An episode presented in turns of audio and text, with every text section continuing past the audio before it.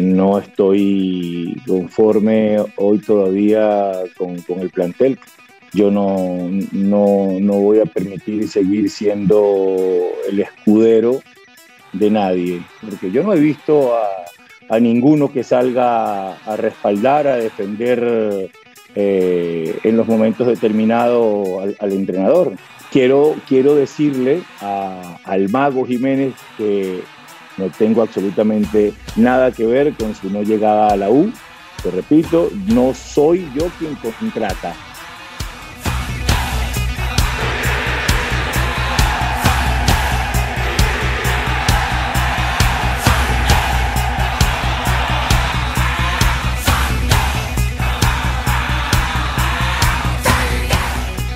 Hola amigos, ¿cómo están? Aquí estamos en un nuevo capítulo junto a los aguateros. Er, ¿cómo has estado? Hola a todos chicos, muchas gracias. Estamos súper bien, con muchas ganas. Hay un tema bastante polémico, bastante bueno que va a dar que hablar. Así que estamos con todas las ganas de poder entregarle esta edición y bueno, que sigan compartiendo también.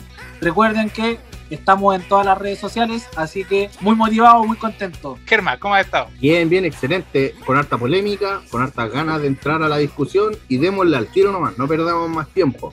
Consejo de Presidentes de la ANFP. Sí, eh, este martes hubo Consejo de Presidentes en donde se definieron varias, varios temas, dentro de ellos el torneo, la tabla, famosa tabla ponderada y cupo de extranjeros. Para ponerlo un poquitito en contexto muchachos, torneo largo, torneo largo. ¿Qué les parece el torneo largo? Mira, yo creo que el torneo largo es lo mejor que pueda pasar siempre y cuando no haya tabla ponderada, no haya mucho que sube este, que baja este, que el porcentaje de aquí, que el porcentaje acá. Creo que en comparación a lo que tuvimos anteriormente, olvidémonos un poco de lo que fue el año pasado, pero lo que era playoff también era un tema mucho más discutible.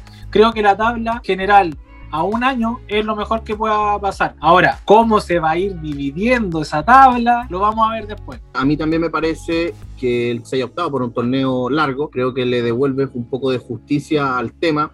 Esperemos que, no tengamos otra pandemia, que ojalá que si es que llega a quedar la embarrada con un nuevo estallido social, no repercuta en el campeonato y no tengamos que recurrir de nuevo a la maldita tabla ponderada. Bueno, Universidad Católica ha sido el último campeón de los, torneos largos, ¿cierto? Así que va a estar interesante eh, esta nueva edición. Vamos a ver cómo se va a comportar Colo Colo, si, si que mantiene este último ritmo, ¿cierto? del último campeonato, si logra mejorar. La Universidad de Chile también, que alcanzó tercer lugar, que extrañamente también tuvo a punto de pelear el descenso con esta famosa tabla ponderada que no va a haber. ¿Qué te parece eso, Eder? Mira, para mí lo mejor, como te había dicho, la tabla ponderada eh, realmente fue un asco. O sea, un intento totalmente fallido y espero nunca más se vuelva a repetir. Ahora, hablando de los equipos, cómo se vienen, yo creo que va a estar bastante peleado este campeonato, la verdad. Eh, la Católica, si bien lleva varios años ya obviamente con el tricampeonato lo demuestra con un altísimo nivel. Creo que más que los grandes, los llamados grandes, Colo Colo, eh, Universidad de Chile, hay harto equipo que, que tiene sus temporadas hizo un momento y creo que ahora hay bastantes equipos entre esas temporadas, buenas temporadas y buenos momentos. Esperemos que se pueda dar un buen campeonato, un campeonato peleado, que te llegue a dar gusto ver todos los partidos, que se lleve un ritmo de juego bastante bueno. A mi parecer, este campeonato debería tapar la cara, la mala cara que tuvo el del año pasado. Esperemos que sea así. Ahora, con la NFP y con la gente que lo comanda, yo creo que hay que esperar cualquier cosa. Pero ya quitando la tabla ponderada es un avance, pequeño avance, pero algo es algo. Lamentablemente el torneo pasado, como dices tú, dejó la vara bajita, pero es necesario también decir, contextualizar de que por el tema de la pandemia y el estallido social se bajó demasiado el nivel del torneo. Entonces, lo que se espera para este torneo es que exista una regularidad. Católica viene con una regularidad de tres años, ha sido el campeón los últimos tres años. Han surgido equipos como Antofagasta, eh, Unión La Calera, Palestino, que en el último tiempo eh, subió su nivel, y Unión Española, que le faltó regularidad quizás para pelear el torneo palmo a palmo. Al final llegó solamente Católica y Referente a lo que hubo en la Junta, en el directorio de presidentes de la NFP, dejaron bastante que desear. O sea, la, la decisión que tomaron respecto a la segunda división creo que es injusta. Creo que cada equipo pelea siempre por un premio, lucha siempre por tener un premio. Y el premio en este caso no puede ser tener medio cupo, tener la posibilidad de disputar, ganar, obtener tu premio. O sea, tú saliste campeón, fuiste el mejor, fuiste el más regular, no puedes tener algo que no sea un premio. No es solo una copa. O sea, los de primera división, claro, el campeón va a Copa Libertadores, algunos van a Copa Suramericana, pero no puede ser que no exista un premio. Y ese premio tiene que ser por lo menos un ascenso directo. El segundo lugar a lo mejor que pelea un cupo. Según la NFP, van a, van a dejar dos torneos de, de 16 equipos. Pero ok, hagámoslo paulatinamente, que bajen, que no baje necesariamente uno, que bajen dos y que el tercero vaya a la pelea, que modifiquen la regla que están estipulando. Ahora pensemos también que de repente la NFP, con estos movimientos medio extraños, con esta regla que sí, que no, que puede ser, que son bastante ambiguas, no querrán buscar algo más referente a lo que es el medio cupo que están ofreciendo. Pensemos en lo que es canal de fútbol ahora TNT. ¿Qué estará buscando a lo mejor una relación con las platas que se entrega la, con TNT Sport? ¿Quieren darle una menor cabida a lo que es la, primera vez? ¿Quieren repartir algún tipo de, de, incentivo de otra manera? ¿Piensan ustedes que puede haber algo por ahí medio extraño, medio ambiguo que se genera? porque esto da siempre para especulaciones. Sí, hay que considerar que lamentablemente últimamente el, fútbol eh, y en Chile sobre todo se transformó en un negocio. Así que tenemos grandes empresarios que no son grandes eh, presidentes de, los clubes deportivos, en donde prima el, negocio, el modelo comercial. Y quizás un, un club de segunda división como Rodelindo Román, por ejemplo, que, que administrado por Arturo Vidal, quizás no es rentable. No sé, puede ser, es el, el motivo. Ahora, que esto que quieran dejar a 16 equipos, pero que estén perjudicando, porque lo que están haciendo, están perjudicando a los equipos de la segunda división, no le encuentro sentido a esto, ya no le encuentro sentido a esta, a esta determinación de, del Consejo de Presidentes. Esto es un poco lo que yo quería ver. O sea, prefieren perjudicar a lo mejor una liga que está entre comillas mucho más, con mucho menor categoría para a lo mejor favorecer a los que están más arriba. Yo por lo menos es lo que veo. Claro. O sea, quieren, quieren darle menos cabida a equipos que se han pelado el chancho todo el, el año, todo el campeonato, para poder tratar de subir. O sea, subir a una división, a una categoría más alta. Tiene que ver un poco también con lo que hablábamos dentro de los primeros capítulos recuerdan los jugadores cabrones, también existe en este tema los equipos cabrones. De todos los votos entre primera y segunda división, solo siete votos eh, votaron a favor de que hubiera un cupo más en segunda. Te comento, Universidad Católica Palestino, La Serena, San Marcos de Arica, Lautaro de Win, Melipilla y O'Higgins. Recordar que Colo Colo no participó en la reunión y obviamente tuvo abstención en ese caso. ¿Qué quiero decirte con esto?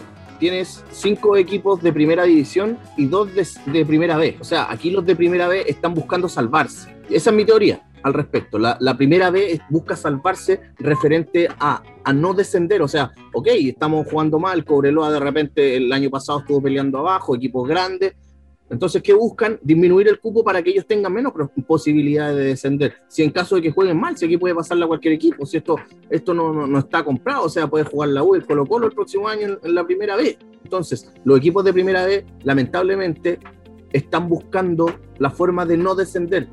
Como el fútbol cada vez es menos competitivo, lamentablemente acá en Chile, buscan la forma de evitar el descenso y, sola, y obtener los réditos que lo tienen gracias al, al, canal del fútbol y a la NFP, sponsor, auspiciadores, todo ese tema. El fútbol de, de segunda división no es rentable aún.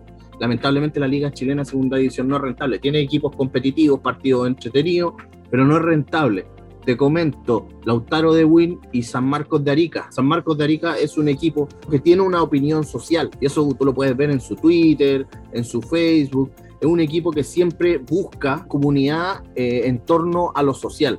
Pasa lo mismo, de nuevo aparece Universidad Católica, un equipo que sigue haciendo las cosas bien, que toma buenas decisiones, y Palestino. Sí, eh, se pierde aquí en la, la competitividad la empatía. y la empatía contra equipos que por ese motivo tienen menos ingresos. Son equipos esforzados, son Lautaro de Win, por ejemplo Es un equipo de, provincial, de, una comuna pequeña.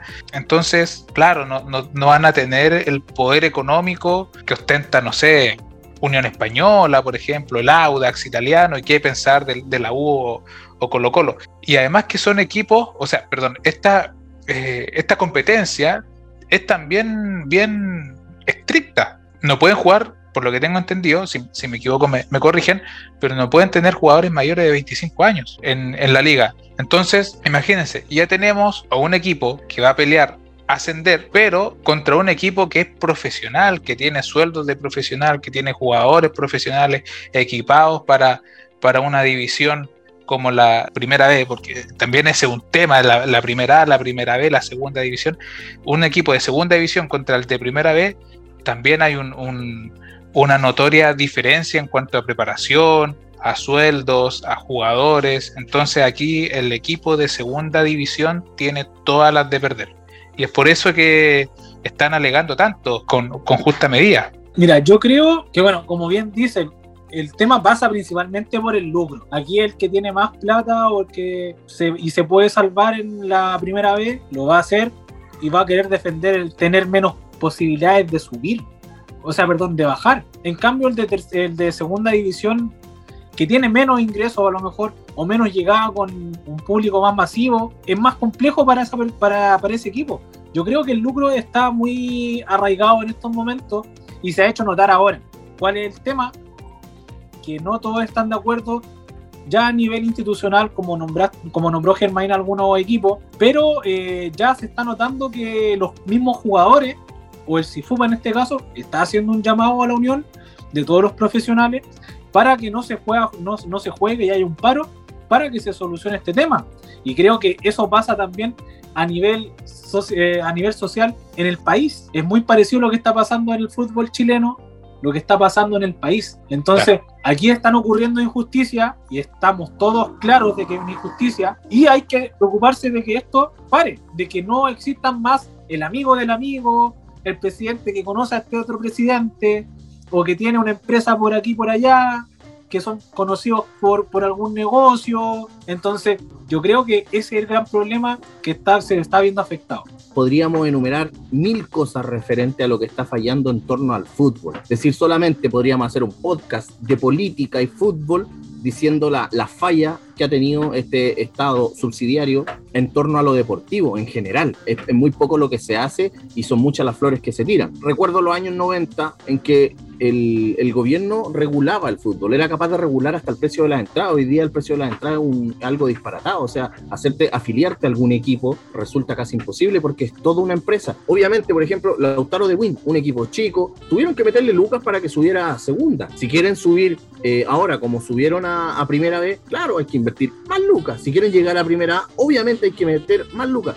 Pero esto radica mucho en una empresa. Y es tanto así que el día de hoy eh, apareció una noticia en que San Felipe, San Felipe, pues viejo, ¿qué tiene que ver San Felipe? Le jugó la final para ascender a la primera división. San Felipe pone, interpone una denuncia al Lautaro de Win bajo el concepto de que no tiene balances de que no tiene funcionarios. O sea, ¿qué queremos decir con esto? Queremos que todo funcione como una empresa. No puede existir un, equipo amateur que está haciendo las cosas bien. Claro, a lo mejor no tiene registro, no, no, no le pagan a esto, le pagan a esto, a, este otro, pero nace de la afición, nace un poco del corazón, como se hacía antiguamente. Hoy en día todo, todo tiene que, que girar en torno a lo que hace una empresa, una concesionaria, una sociedad anónima. Yo creo que ahí está el problema. Lamentablemente el Estado no quiere regular, no quiere regular nada en este país, pero no, refiriéndonos netamente al fútbol, no quiere regular el tema de la sociedad anónima deportiva, que en algunos casos puede que funcionen, es un azar esta cosa, pero en otros casos se llenan los bolsillos de plata, aparecen personajes en la tele desagradables diciendo que trabajan por amor al arte, que prácticamente hay que darle las gracias porque están ahí dirigiendo un club. Yo creo que me parece insostenible. Es una situación, como tú, ese, como tú bien decías, Ed, que no, no puede seguir, que tiene que parar. Y, y, si los jugadores eh, eh, dentro de su, de su cabeza le dan un paralelo a esta situación, que tienen una, una conciencia social a lo mejor un poco más elevada, genial, que lo hagan. Aparece también Arturo, Arturo Vidal, eh, diciendo que, existe la posibilidad de que no venga. Ya obviamente todos sabemos los intereses que tiene él con Rodelindo Román, pero claro, hay un apoyo y, me parece bien que exista ese apoyo. O sea, todos sabemos lo importante que es la selección, la selección chilena. pero me parece relevante que exista masivamente ese apoyo y espero que ese apoyo también se haga, se haga sentir y pueda llegar a buen puerto y le den por lo menos un cupo directo y el otro, y el segundo, al, segundo lugar le den la posibilidad de luchar un ascenso. Las cosas se pueden cambiar, no están siempre dichas en la NFP han pasado muchas cosas. Recordemos también hace unos años el caso de Deportes Valdivia, que le pedían una millonada de plata y ellos no tenían de dónde sacarla. Recurrieron a tribunales para que pudieran bajar eso, pudieron jugar, pero viejo, es algo descabellado para un equipo de provincia teniendo en cuenta la situación en que está, que está pasando por lo menos e, en este momento el país. Sí, lamentablemente Don Dinero se apoderó ya hace largos años del, fútbol chileno y, y esto no tiene para cuándo no, no, se ve una, una, luz de que se vaya a acabar este modelo de sociedad anónima, de modelo de negocios que llevan y que funciona todo como, como una empresa son los jugadores los que tienen que meter la presión. O sea, si, te repito, si ellos tienen la conciencia social activada en este momento, son ellos los que tienen que hacer el cambio. Son algunas personas siempre en todos lados empiezan de a uno, sumando, sumando y se generan cambios. En este caso, clubes como, como, como Católica, que, que, cumple una buena, una, buena labor social, eh, San Marcos de Arica, que siempre ha estado presente diciendo, no esconden lo que piensan como club, eh, palestino. Yo creo que ahí radica que los, los pocos empiecen a, cambiar la conciencia de muchos. Sí, ojalá este llamado del, del CIFUP resulte, resulte, porque vamos a tener jugadores que, por ejemplo, Chupete Suazo. Claro, ahora Chupete está en primera división, en Deportes La Serena, pero él estuvo en su momento en, en, en el SAU, en San, en San, Antonio Unido. Y así, por ejemplo, Paredes ahora de Colo Colo a Coquimbo, a, a la primera vez y el día de mañana puede estar él eh, en un equipo, ¿cierto?, de la segunda división, como por ejemplo está eh, Arturo Sangüesa, un jugador peso pesado en su momento en el, en el fútbol chileno, eh, en Fernández Vial, y, se requiere, ¿cierto?, del apoyo, del compromiso, de la empatía, como mencionaba Germain, de, de los jugadores, ¿ya?, para que hagan ver, ¿cierto?, que esta decisión que han tomado el Consejo de Presidentes es algo erróneo. Al fin y al cabo, este tema bastante complejo para, para los clubes de la segunda división. Esperemos que se resuelva, que tenga un buen puerto y que de verdad eh, se hagan las cosas bien de, algún, de una vez por todas en el fútbol chileno. Porque ya esto creo que está llegando un momento de, de explosión, ya quiere acabar esto y se está notando el descontento. A mí, a mí no me interesa aferrarme a nada, porque yo no vivo de esto. Julio Barroso, un excelente deportista, una excelente persona, entregó mucho a la institución, pero es eh, historia pasada y, ¿cómo se llama? Eh, nosotros no vamos a volver a hablar sobre el tema de Julio y esperamos que le vaya muy bien en nuestra institución.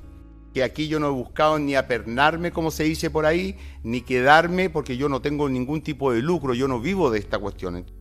Hablemos un poco de lo que son los presidentes de las sociedades anónimas. Dejemos un poquito de lado ahora los equipos como clubes, sino que hablar en sí de los presidentes y las gestiones que han realizado el, tanto el presidente de Colo de, perdón, el presidente de Blanco y Negro o el presidente de Azul Azul, que han sido personas que realmente creo que a mi parecer le han hecho un verdadero mal a esta institución. ¿Qué opinan ustedes, chicos? Cuéntanos. Hablar, eh, bueno, como hincha de, de Colo Colo, hablar del señor Moza, presidente de Blanco y Negro, es algo bien desagradable. Blanco y Negro solamente le ha hecho daño a Colo Colo, y hablo de Blanco y Negro en su totalidad, ¿ya? O sea, no hay persona que se salve de Blanco y Negro que haya tratado de hacer las cosas bien. Tuvimos épocas exitosas, tuvimos un tetracampeonato con, con Vichy Borgi. Sí, pero esa era gestión y que vino eh, bajo el alero del club social. Matías Fernández, ¿cierto? Eh, Valdivia, Bravo, eh, Vidal en su momento, etc. Y lo recibe el blanco y negro. Pasa eh, Ruiz Tagle, corrupto. Piñera ocupa a Colo Colo como un trampolín, ¿cierto? Para llegar a ser presidente del país.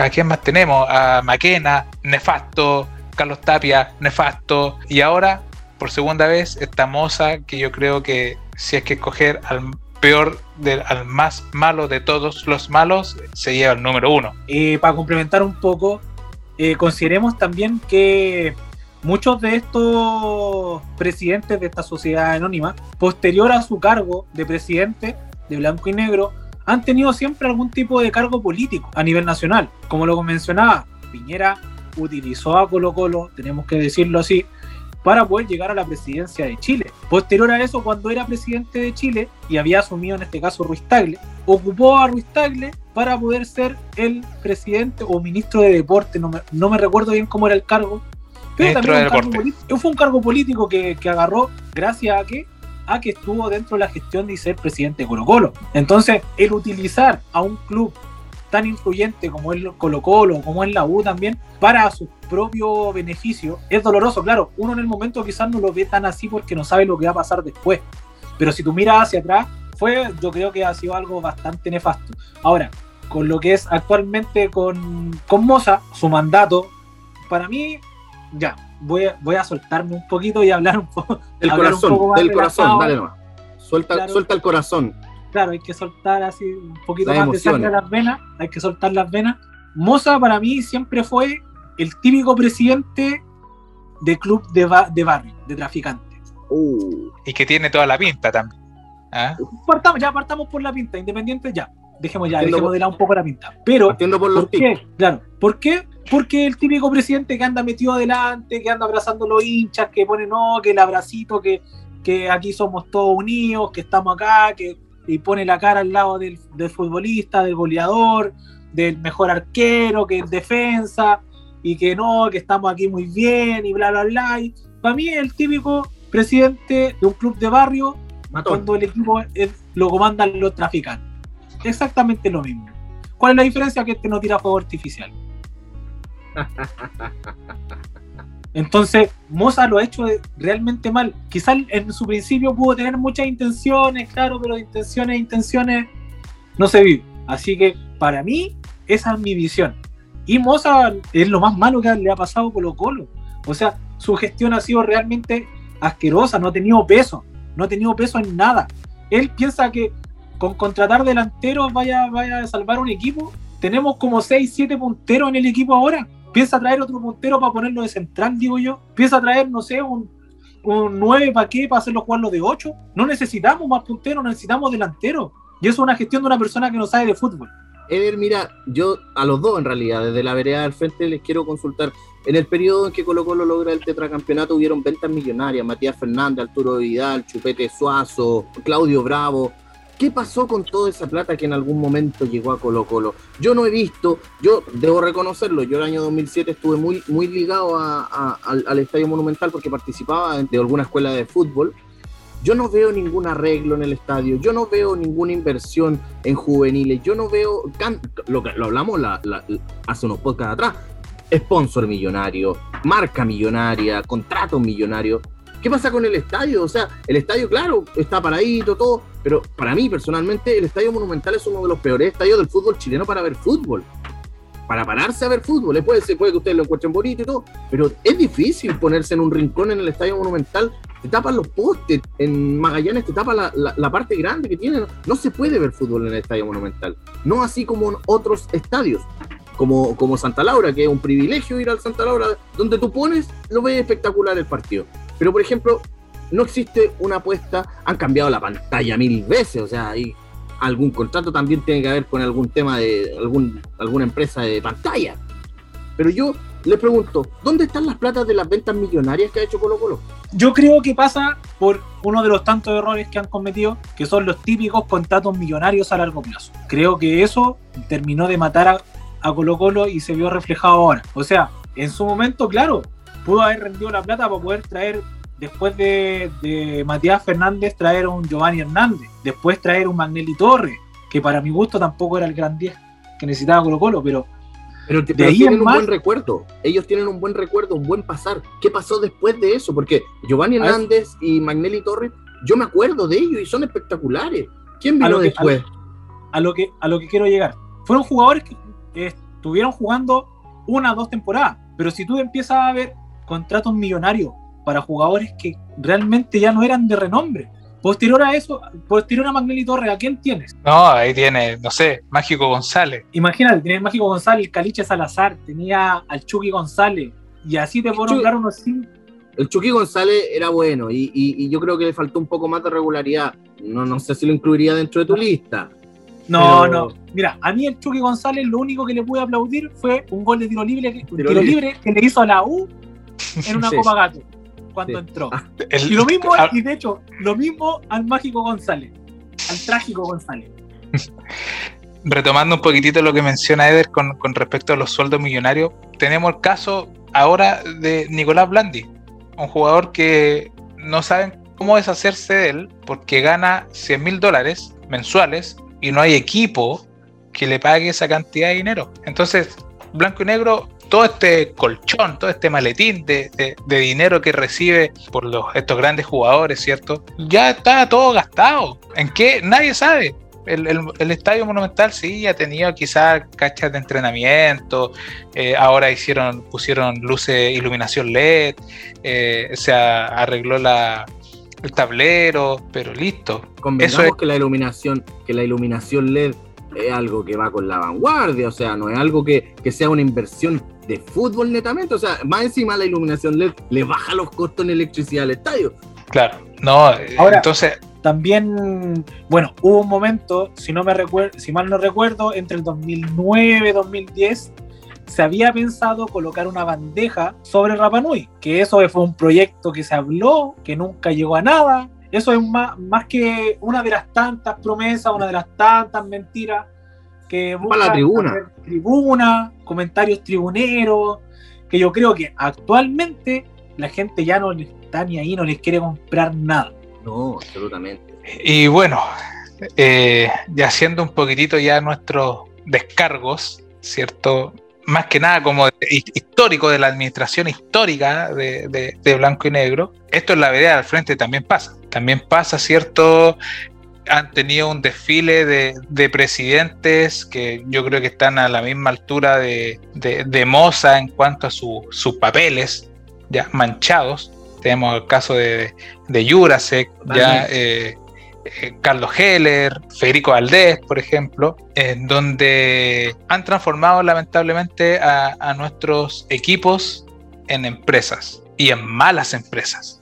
Ni siquiera uno que podría decir, no, estos compadres son exitosos, tienen, eh, son, Moza es dueño de todo Puerto Montt, Moza es dueño de todo Puerto Montt, tú arriendas un local en Puerto Montt y se lo arriendas a Moza, pero ¿qué, qué pasa? Que en Colo Colo, en la U, no está funcionando esto. En este momento la U, a ver, vamos a contextualizar un poco. El presi- la presidencia de la U la tiene Cristian Auber. Para, para la gente que lo recuerda, Auer que tuvo un, un fail de, de aquellos, tuvo No. un fail de aquellos. Voy para allá, voy para allá, pero quiero que contextualicemos para que eh, entendamos un poco la, la vinculación de Auber.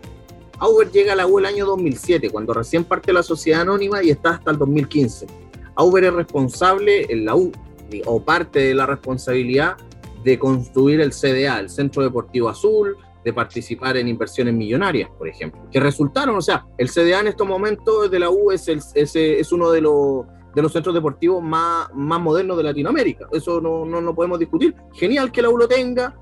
No se nota que sea uno de los más modernos porque no salen jugadores buenos de ahí. Pero bueno, Aubert tiene, fue, fue gerente de Movistar Arena, de Punto Ticket, eh, estuvo en la Universidad Diego Portales. Yo en mi empresa lo pondría. En mi empresa lo pondría, es un tipo que sabe de negocio, que sabe dirigir empresas, pero sabe poco de fútbol. Y eso es lo que está pasando con nuestros presidentes. Ya, vámonos al 2011, a, a la, U, la U campeona de Sudamérica, disputó dos semifinales de, de Libertadores, tricampeonato, San Paolo y todo bonito. Claro, Federico Valdés ha sido uno de, los de los que menos se ha manchado. Federico Valdés que tiene un historial político más o menos, pero en la U lo hizo bien, lo hizo bien, hizo cosas bien, invirtió, eh, prometió el estadio, lo dejó para la siguiente, para la, siguiente directiva. ¿Quién llegó? Llegó Yuras, un mafioso, se metió a, se metió a un camarín a amenazar a un árbitro en, en un partido de, de la U católica. ¿Qué podemos esperar de estos presidentes matones? ¿Quién llega después? Heller, otro, o sea, negociante, empresario, dirigente, lo que sea, muy azul podrá tener la camiseta, pero que, que se dedique a los caballos, que se dedique a los caballos, Heller.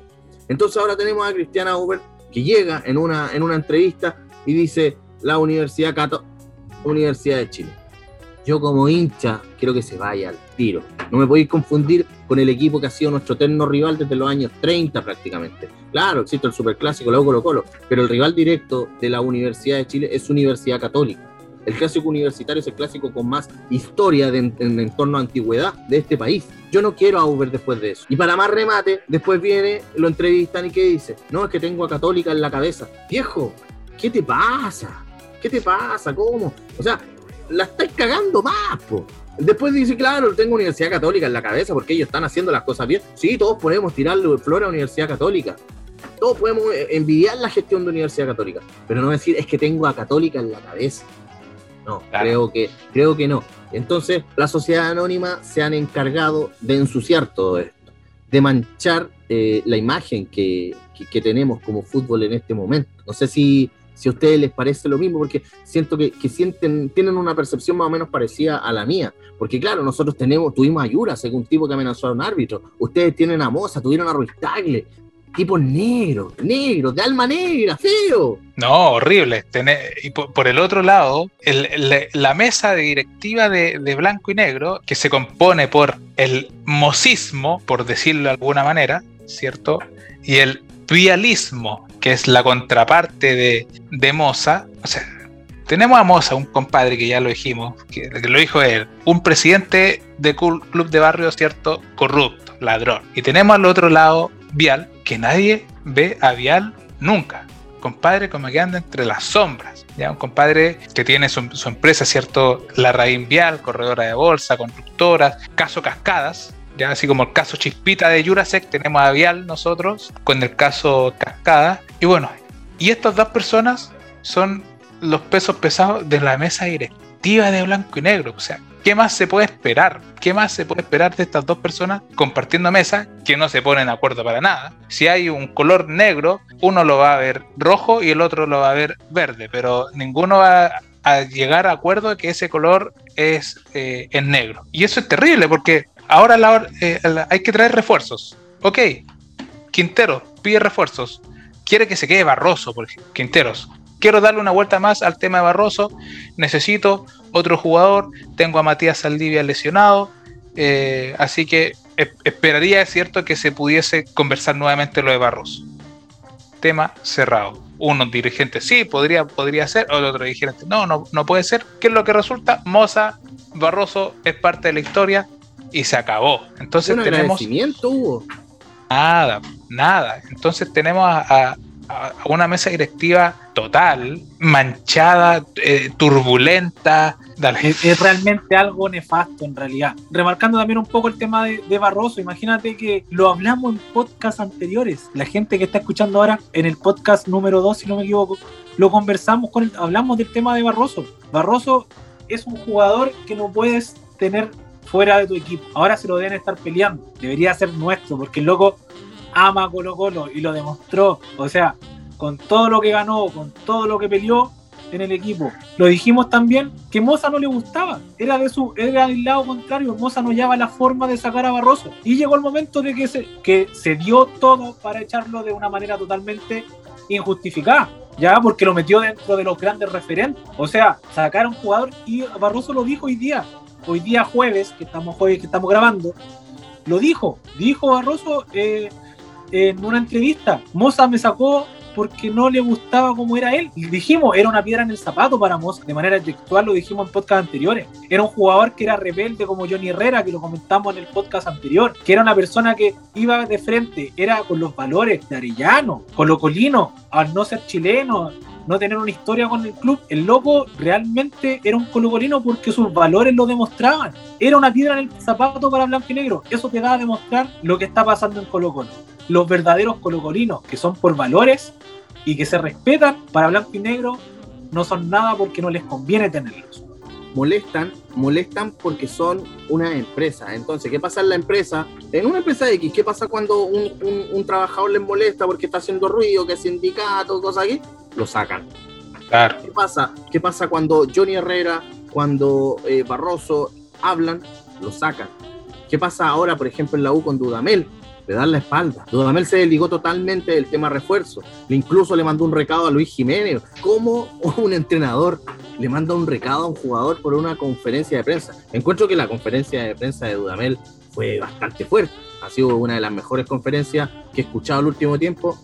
Da todas las verdades que dijo, o sea, le tiró la artillería pesada. Yo creo que si la U queda eliminada con San Lorenzo, Dudamel se va. Lo más probable, no lo van a aguantar más porque ya la relación está totalmente quebrada. Y creo que a ustedes les pasa lo mismo. Quintero también la tiró las tiró y, se va a ir probablemente uno o dos partidos que no gane y Quintero se va. Ustedes hablaban de Colo Colo, de, la división Moza, la división Vial. Aparece el Club Social ofreciendo a Bartichotto será, para mí, Bartichotto yo lo admiro mucho, se lo dije una vez en Twitter, le dije que, es el jugador de la contra que yo más admiro por sus valores, por su persona, por su carisma, por su labor social. ¿Será Bartichotto, el pobre Bartichotto en este caso, el encargado de unir a estas dos fuerzas millonarias? Mira, el tema de Bartichotto, ¿cachai? Cuando te vaya a ahogar y da aletazos de ahogado que para que te ayuden, ese es Bartichotto. No saben qué hacer. El Club Social no sabe qué hacer para tratar de limpiarle la cara un poco a Moza, a mi parecer, a mi punto de vista. No saben qué hacer. El, todo el mundo sabe que el Club Social está del lado de Moza y ahora se están dando cuenta. Le salvó el pellejo el Club Social a Moza. Le salvó el pellejo en abril. Horrible. Sí, eh.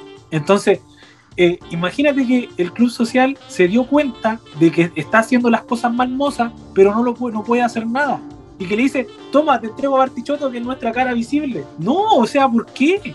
Bartichotto dijo, le gustaría, pero en un Colo Colo más unido. Y él no va a unir, él no va a unir a nadie, si aquí hay problemas de plata. Los problemas de plata no nos va a unir un jugador de fútbol.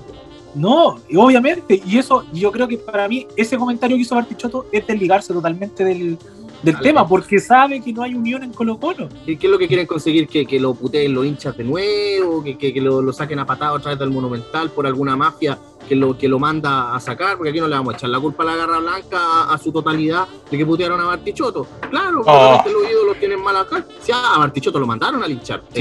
claramente fueron hinchas, pero hinchas que recibían órdenes en su momento. Y plata. Bartichotto si acepta, eh, estaría cometiendo un, un, tremendo error. Yo espero, ojalá, yo espero, ojalá que, que no lo haga que no se mezcle con este tipo de, personajes. Lo único que va a hacer es que salga manchado, por decirlo de alguna manera. O sea, no hay forma de poder hacer consensuar a estas ambas a, ambas partes y ocupar como chivo expiratorio a, a Bartichotto es una bajeza es una bajeza por parte del, club social de proponerlo. Claro, Bartichotto tiene su lado, conoce a la gente del club social, puede tener las mejores opiniones de estas personas, pero el club social el día que se, se alineó con Moza y, ahora sobre todo que lo mantiene, lo mantiene con vida, por lo menos hasta abril, el club social ha dejado mucho, mucho que desear más que club social fue Monsalve. Es raro que un,